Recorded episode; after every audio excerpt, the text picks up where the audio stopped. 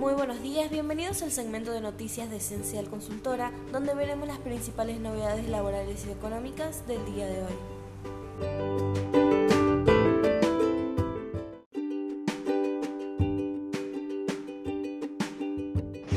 Alto costo político de la inflación para el gobierno. Sus votantes son los que más aquejan por los precios.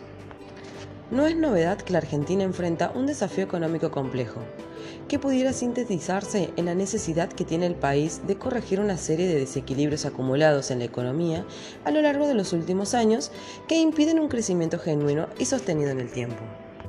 Menos novedad es también el desequilibrio que más atención atrae a todos los analistas. Entre todos los desequilibrios es claramente el fiscal. Y tampoco es una novedad que el régimen de alta inflación en el que hemos desembarcado en la Argentina es una buena medida, consecuencia del desequilibrio fiscal. Una inflación que es en buena medida un desafío económico en sí por resolver, ya que su dinámica creciente ha llegado a límites insostenibles si se quiere pensar en un sendero de recuperación económica vigorosa. Pero lo que sí es una novedad, o al menos un aspecto poco mencionado en el análisis de la actual coyuntura económica, son las implicancias políticas de la inflación.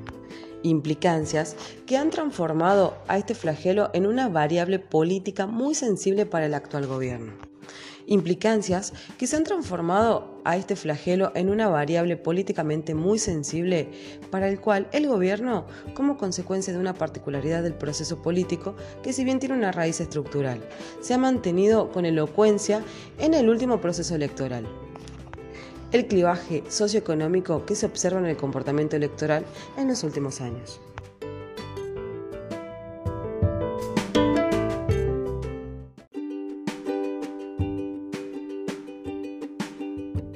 Argentina sin dólares, el preocupante diagnóstico de un economista. Argentina se encuentra en un escenario complicado, así lo plantea el economista Esteban Domecq, para quien se está a punto de ingresar en una etapa de reconfiguración que se mantendrá hasta marzo del próximo año. Esto se debe a la falta de dólares, al vencimiento próximo de las deudas entre enero y marzo y al no poder llegar a un acuerdo entre el gobierno y el Fondo Monetario Internacional. Tenemos una economía que se terminó el 14 de noviembre y quedó en un estado de reconfiguración. Yo digo, la economía argentina recalculando, y que se mantendrá así por lo menos cinco meses más, señaló el experto.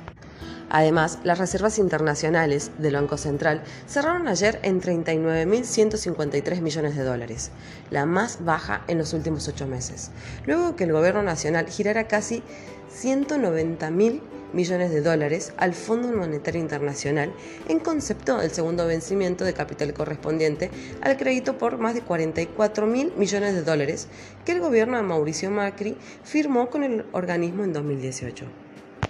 El acuerdo con el Fondo Monetario es el gran obstáculo estructural a corto plazo de la economía y lo será hasta marzo por cómo caen los vencimientos del año 2022 de deuda en dólares. El mayor volumen que hay que pagar tiene que ver con el FMI y en marzo hay un pago de casi 3 mil millones de dólares que Argentina hoy no cuenta con esos dólares, advirtió. Entonces, diciembre vas a pagar con los derechos especiales de giro.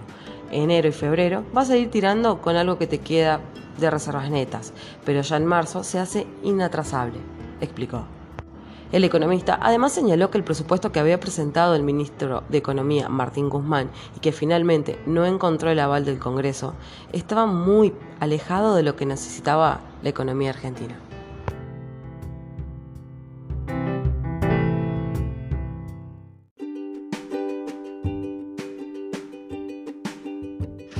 Por decreto nacional se amplió hasta junio la doble indemnización el gobierno decidió implementar a partir del 2022 una reducción gradual de la doble indemnización por despidos injustificados. La decisión se confirmó mediante el decreto 886-21 que se publicó en el Boletín Oficial.